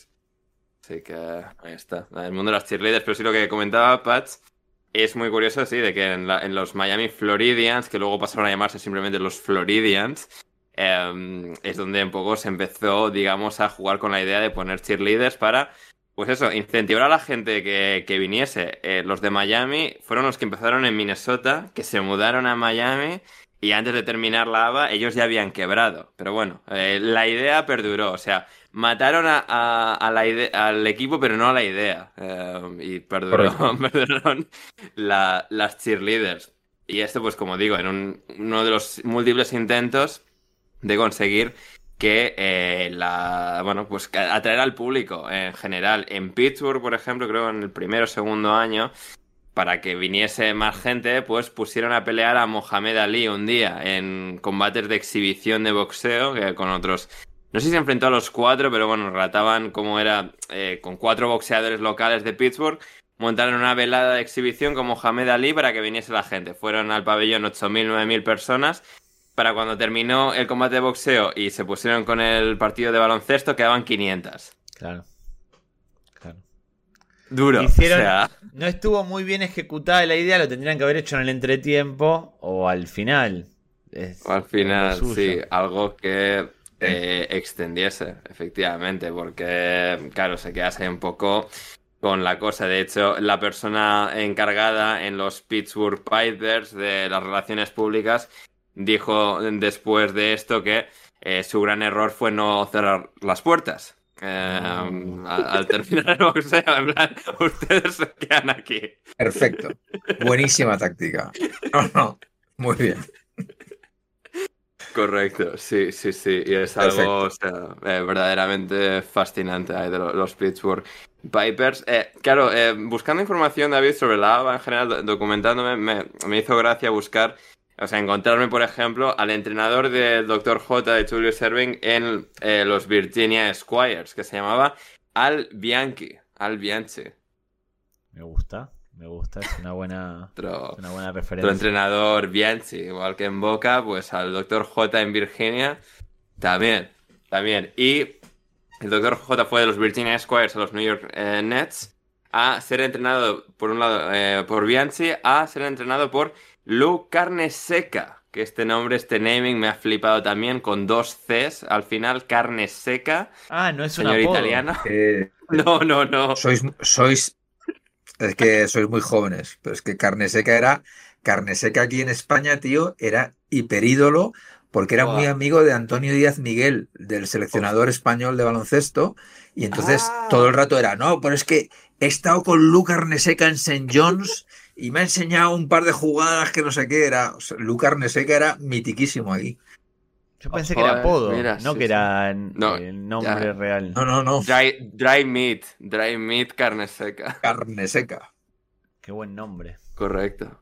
Sí, sí, sí. Buenísimo. Sí, es, sí eh, buen naming por ahí también que, que había. Y sí, sí, pues eso, como un poco lo que comentábamos, con Julius Erving, pues un poco a hombros suyos, pues aguantaron todos los años que aguantaron, porque Claro, ya el primer año, esto, no es que empezaron con mucha efervescencia, como así como la XFL que comentamos en aquel episodio, David, que bueno, pues empezó con a bombo y platillo y tal, mucha fanfarria.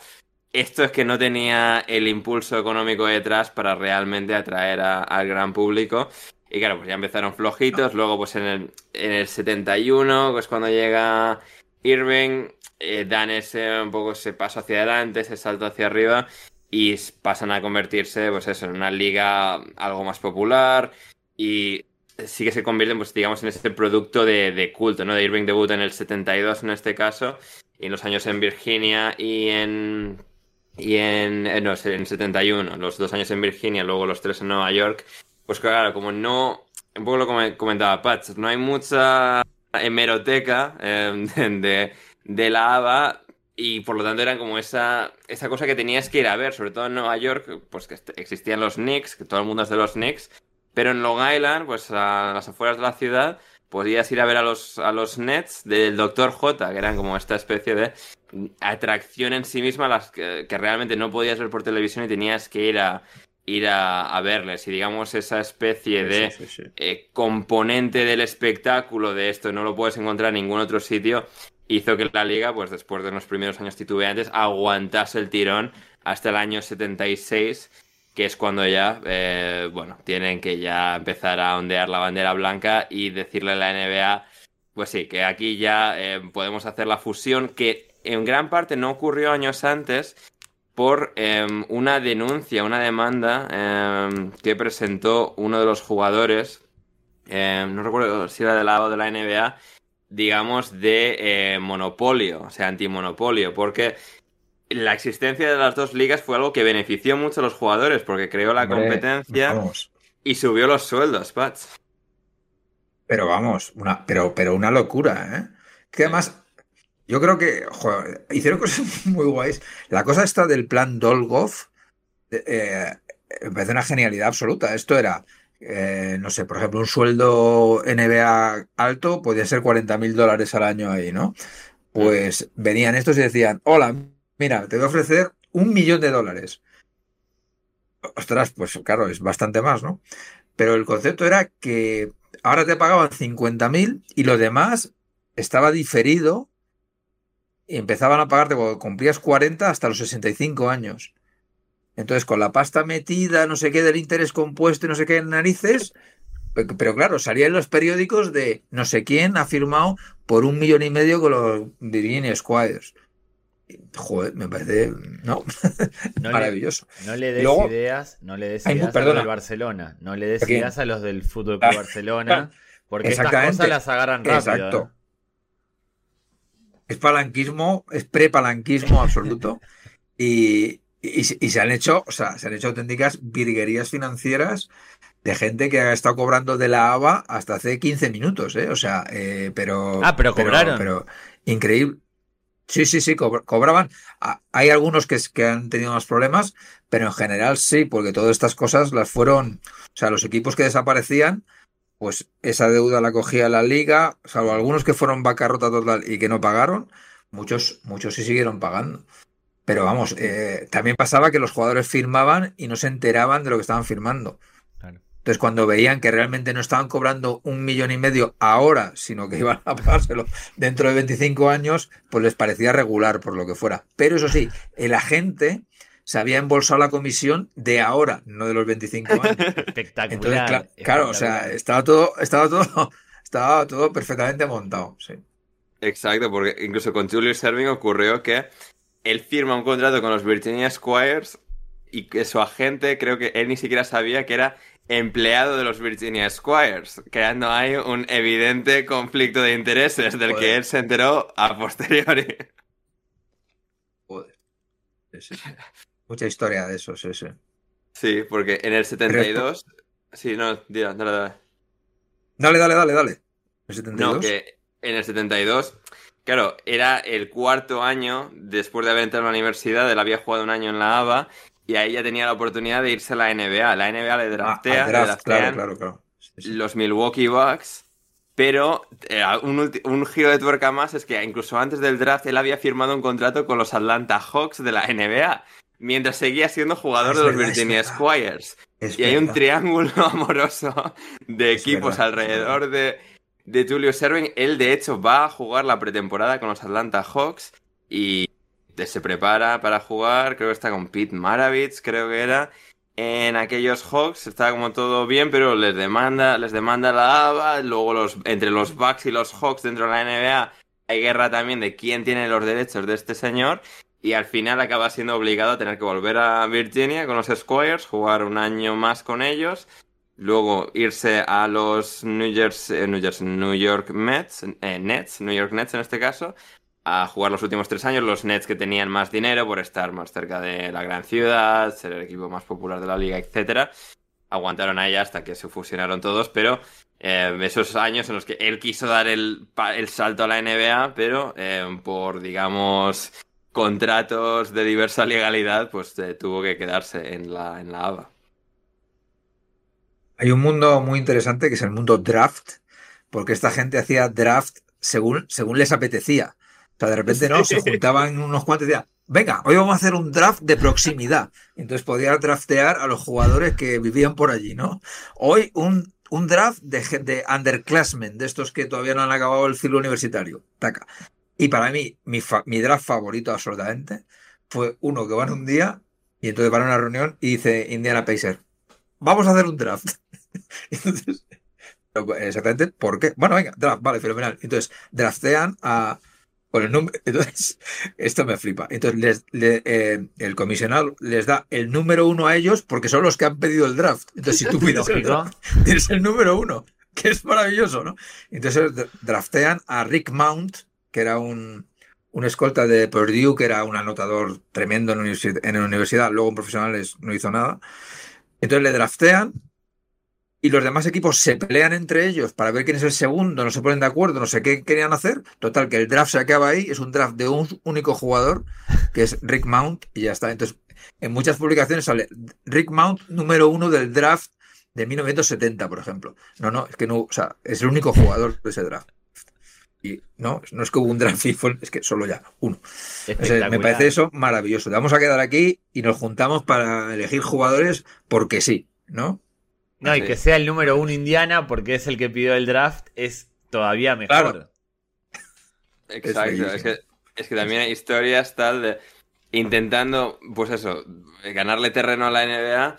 Vamos a hacer drafts secretos. O sea, porque los drafts en general se hacen públicos y tal, con periodistas y, digamos, eh, periódicos alrededor. Eh, no, esto es como para que la NBA no se entere de nada de nuestros planes de vamos a draftear a gente de la universidad antes del cuarto año que ellos no pueden y nosotros sí y no nos, no nos ponga ningún problema. Nos juntamos en reuniones clandestinas y nos ponemos de acuerdo y más o menos organizamos la liga y tratamos de traer talento a esta, a esta liga emergente que, que es la ABA. Y de hecho, una de las historias de, de draft, de cómo pues iban un poco improvisándolo todo sobre la marcha, es que a Dan Eisel, em, nativo de Batavia, Illinois, que está, bueno, un poco a una hora fuera de Chicago, em, este chico que había ido a la Universidad de Kentucky en baloncesto, le habían drafteado en la ABA eh, los Dallas Chaparrals. Pero, los Dallas Chaparrals, pero él no quería. Es decir, yo estoy en Kentucky, hay equipo en Kentucky, quiero ir a jugar a los coroneles de Kentucky, arregladme esto. Y claro, en aquella época la liga no tenía ningún poder y a la que cualquier jugador medio bueno les pedía algo, es como lo que tú quieras, chico, tú pide por esa boquita. Y eh, de un día para otro, él ya era jugador de los Kentucky Coronels en vez de los Dallas Chaparrers y eh, se apañaron. Valía todo. Sí, sí. Valía todo. Muchos, ¿eh? Sí, sí. Sí, sí, sí. O sea, el, salvaje oeste de esta liga es espectacular y la de historias que no conocemos o que no, llegaron a este lado del charco o del océano porque no hay hemeroteca, documentación ni testigos. Yo me imagino que muy poca gente queda en Estados Unidos eh, conocedora de todo lo que sucedía. En España ninguno, Patch nada más.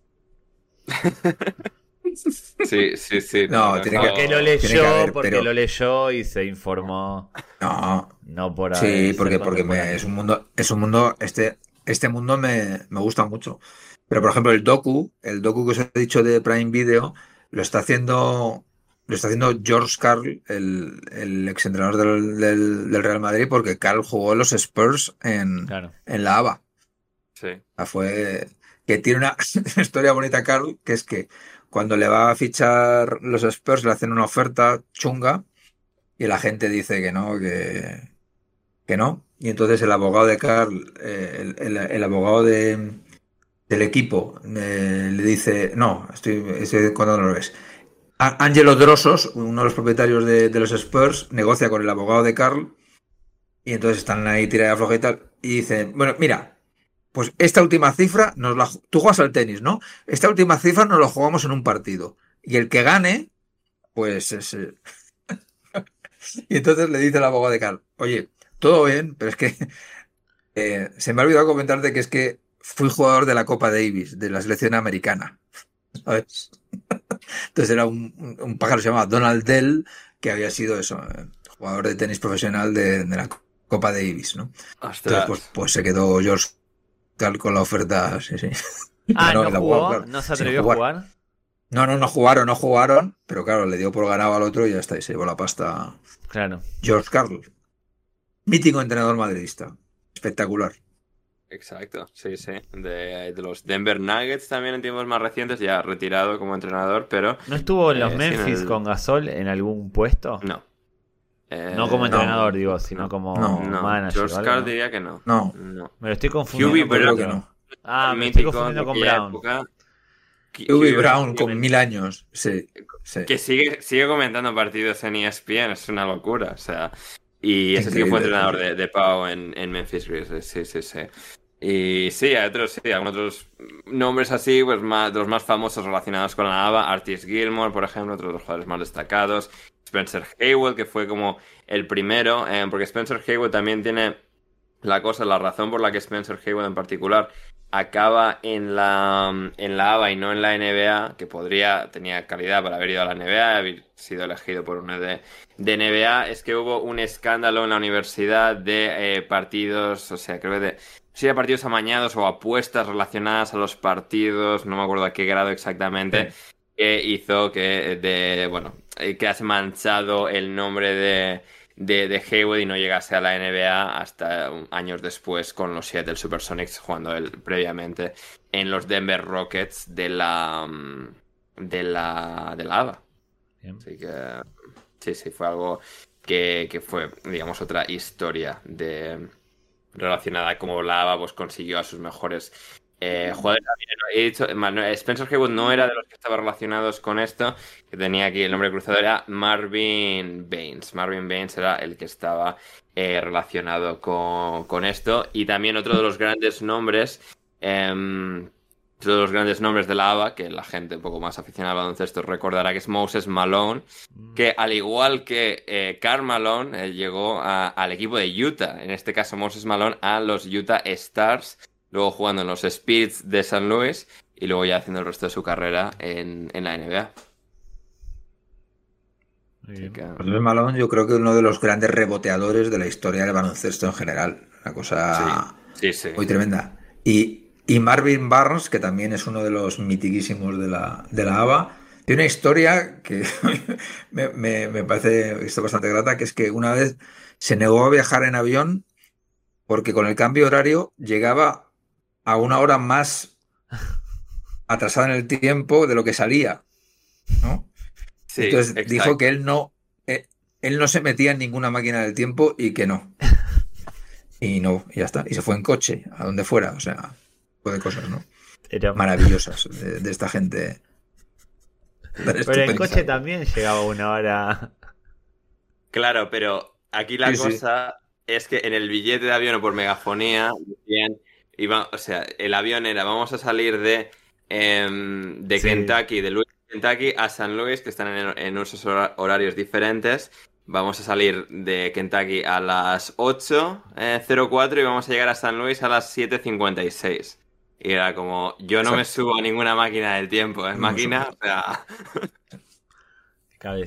Era, Con toda la lógica, te diría, te diré te diré que con toda la lógica, o sea, absolutamente. Pero total, sí, sí, sí. es, una liga, es una liga también, tío. Sí. Eh, perdona, Ander. No, no, no, no, es que a mí me ha pasado también viajando en tren de, por ejemplo, Michigan a Chicago, la cosa de, wow, mira, aquí son esta hora y mira, voy a llegar dentro de, o sea, a la misma hora, dentro de una. sí, sí. Sí, me ibas a decir. Es muy guay. Bueno, no, iba a decir que, que hay, que joder, también es una liga de mucho personaje. Por eso, porque como no había filtros, era. Mm, el más mítico en modo macarra, uno de los más míticos era John Brisker, que se rumorea que acabó muerto de mercenario en Uganda, que le mataron en una guerra en Uganda. Oh. Y que y lo que se dice es que cuando se enteró la gente de Lava, nadie le sorprendió. Sabes que hubiera acabado así, muerto en Uganda de mercenario. Entonces, Brisker este era, estaba, era un gran jugador, por lo que sea, absolutamente mal de la cabeza loquísimo de dar hostias eh, a punta pala. Y eh, un entrenador, yo creo que era Nisalki eh, de Dallas, mm. ofreció a sus jugadores 500 pavos por cada vez que le pegaran una hostia. Una hostia de tumbarle en el suelo, ¿no? Y entonces, un tal Chapel hizo una cosa que me parece muy inteligente. cuando tú enfrentas a un búfalo de esto y quieres ganarte 500 pavos, que es que le pegó una hostia cuando lanzó el árbitro para el salto inicial. Muy bien. Que tiene todo el sentido, porque entonces le pegó una hostia, se ganó los 500 y ya. Pero claro, el árbitro, nadie está mirando a nada, ¿sabes? O sea, le puedes dar una hostia a alguien que solo vas a ver a un tío tumbado, pero la hostia, el árbitro no, te, la va, no te la va a ver, ¿verdad? Me parece. Muy buena. Fantástico. Muy buena. Este Brisker, este Brisker, que es una. es un loco, había tres, tres descerebrados máximos. Todo el mundo le decía que era John Brisker, Warren Javali eh, Javali de cosa musulmana, se llama Warren Armstrong, de verdad, y eh, Wendell Ladner, que Wendell Ladner, eh, una de las cosas que tenía es que era, era absolutamente guapo, o sea, era, era como Bar Reynolds, pero de 1,95. Entonces le hicieron un póster medio porno, ¿sabes? Eh, tumbado en la camilla de, del masaje, con un pantaloncito súper corto, y, las tías se volvían absolutamente locas. O sea, las tías empezaron a ir a ver los partidos donde iba Ladner porque era una cosa eh, tremendísima. este tipo de movidas, este tipo de personajes son los que. Sí, los que, los que molan. Sí, completamente. Sí, sí, que este, este que mencionas ahí jugó en los en los Kentucky Colonels también, así que sí, sí, otro de las grandes míticas figuras, porque eso sí, era, era como el, eh, la imagen y semejanza lo que era aquella, eh, aquella época de el bar, el bar Reynolds que juega a eh, el baloncesto. Y, y ahí aprovecharon el tirón de, mediático para, bueno, ganar un poco ahí de, de, audiencia, en este caso más femenina, pero sí, sí, era, era, era curiosa la dinámica. Interesante la ABA. Voy a esperar ansioso el documental para informarme más, porque con estas anécdotas que contó Patch me metió el gusanito de la. me picó el gusanito de la curiosidad. y ahora quiero, quiero saber más. Sí, sí, sí. Eh, totalmente. Y ese, último año de la ABA es curioso. Porque claro, lo empiezan, o sea, tenía por aquí eh, los equipos. O sea, lo empiezan los, los Utah Stars, los San Antonio Spurs. No, mira, los Utah Stars no llegan, son los San Antonio Spurs, los Spirits de San Luis, los Indiana Pacers, los Denver Nuggets, los Kentucky Coronels, los eh, Baltimore Claws, aunque las garras de Baltimore, los Baltimore Claws, que habían sido antes los, eh, los, New Orleans los New Orleans Buccaneers del primer año, que no los había mencionado antes, los Memphis Pros, los Memphis Tams y los Memphis Sounds antes de mudarse a Baltimore el último año, pero no llegar a debutar el último año. Se mudaron a Baltimore y antes de debutar como equipo de Baltimore quebraron en la pretemporada y no llegaron ni a debutar. Estoy no tenían palancas. todo maravilloso. No tenían palancas como para salvar la bancarrota.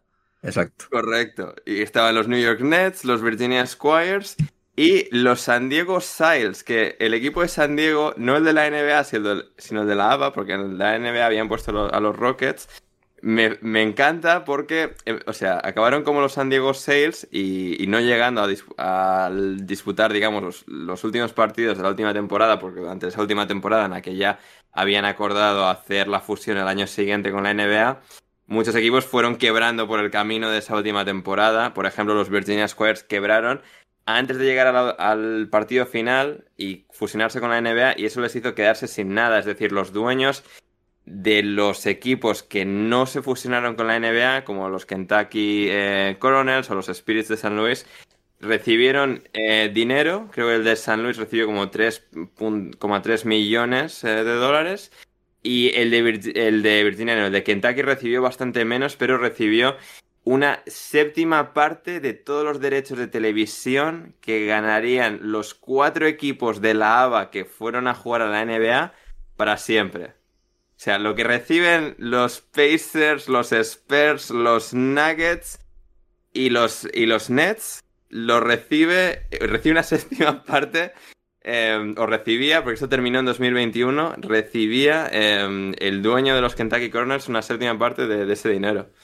Y, así aguantaron hasta el final. Y, es, y un último de naming, los San Diego Sales, que jugaron tres años antes en San Diego como los San Diego Conquistadors. Así que por Espectacular. con los San Diego Conquistadors. Un poco polémico por Espectacular. llamarlos así, pero bueno. Bueno, o sea, y Redskins más todavía, o sea, no, los Conquistadors, bueno, o sea, eh, no te creas que hoy en día igual sí que se les miraría un poco mal y tal, pero eh, eran los años 70, David, era, era otra época. Se podía, se podía. Correcto. Se podía, se podía. Bueno. Estuvo Will, Chamberlain de, entrenador allí.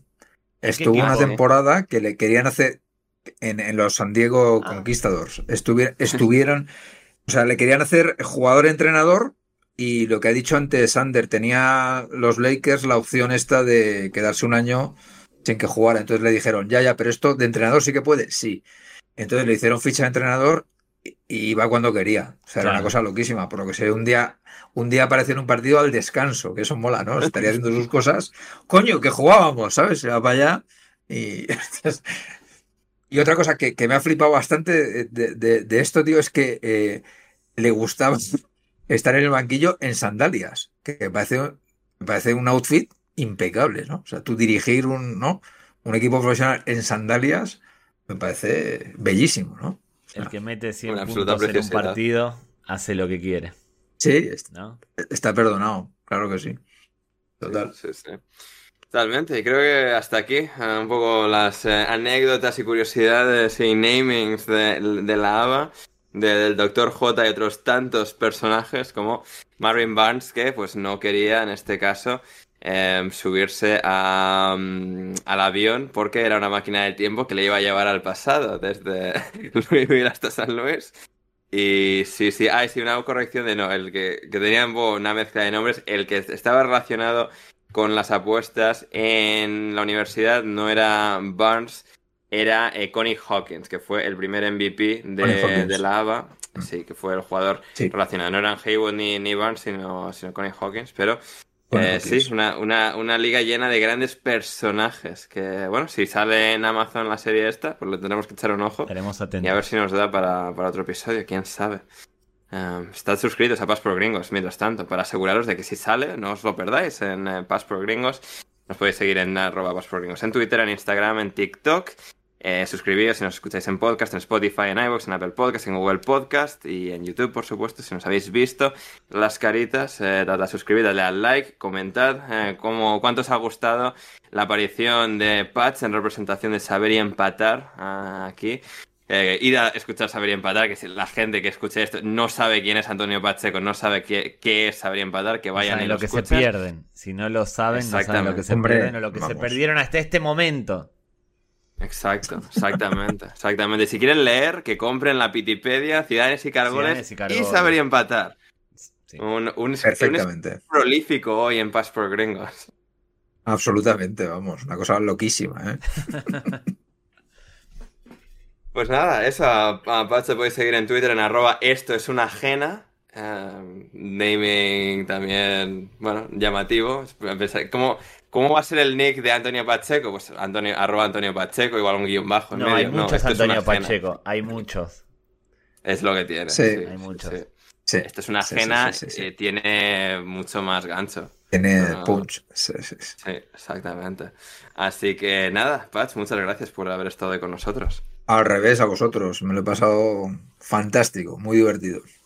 Maravilloso, gracias David. Gracias Sander, gracias Patch y perdón a ustedes dos por los problemas de conexión que tuvimos a lo largo de la grabación de este episodio. Ahora vamos a tener que hacer. Correcto, si ha habido algunos saltos raros, gente, ha sido eso, que estaba la conexión de David que no quería colaborar, pero más o menos hemos sacado el episodio Adelante. En la sido Antonio Pacheco, David Mosquera, yo soy Daniel Iturralde. Espero que lo hayáis disfrutado y volvemos la semana que viene con mucho más aquí en Passport Gringos. Chao, chao.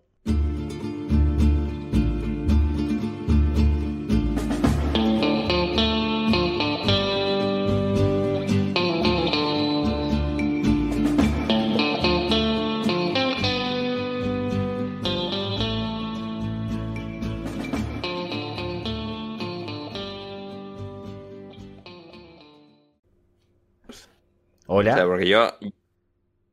Sí, David, ¿estás ahí? Patch. Eo.